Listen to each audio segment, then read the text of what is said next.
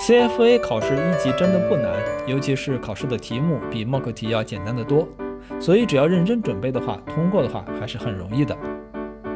关于备考教材，我不太建议大家去看一级的原版书，因为原版书内容过于繁琐。如果大家还在上学，时间充裕呢，想把基础打牢固，那么可以看一下。但是对于通过考试而言，我觉得帮助确实有限。如果要节约时间，那就只要看 CFA 的 notes 就可以了。notes 的厚度不到书的一半，但是所有的考点百分之九十五以上 notes 都提到了。如果想用最短的复习时间通过，看 notes 是最有效的。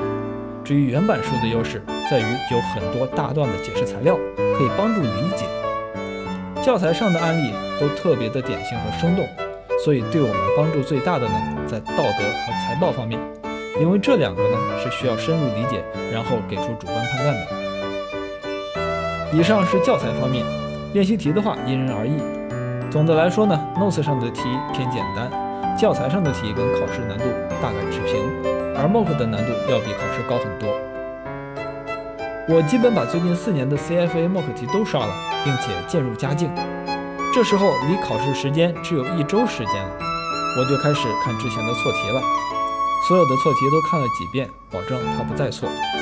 到最后还剩下一点的时间，我就拿来看原版书上的题，因为感觉自己已经准备得很充分了，就看一些简单的、典型的题，全都会做的感觉是很开心的。这样可以给自己提高自信。关于看书的顺序，个人有个人的偏好，我是先看的数量、经济学和财报这三门打基础，再看权益、固收、投资组合等等，最后看的是道德。我觉得顺序的关键是让自己一直保持一个有趣的状态。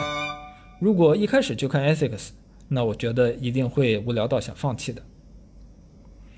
最后，CFA 一级虽然比较基础，但是呢，大家应该还是要认真对待。CFA 一级其实是一个大杂烩，囊括了金融学的各个方面，各方面都涉及，但是各方面难度都不大。所以建议大家在复习的时候呢，还是不要过多的纠结。应该以基本的概念为主，辅以题海战术。相信以大家的能力通过一级考试，问题还是不大的。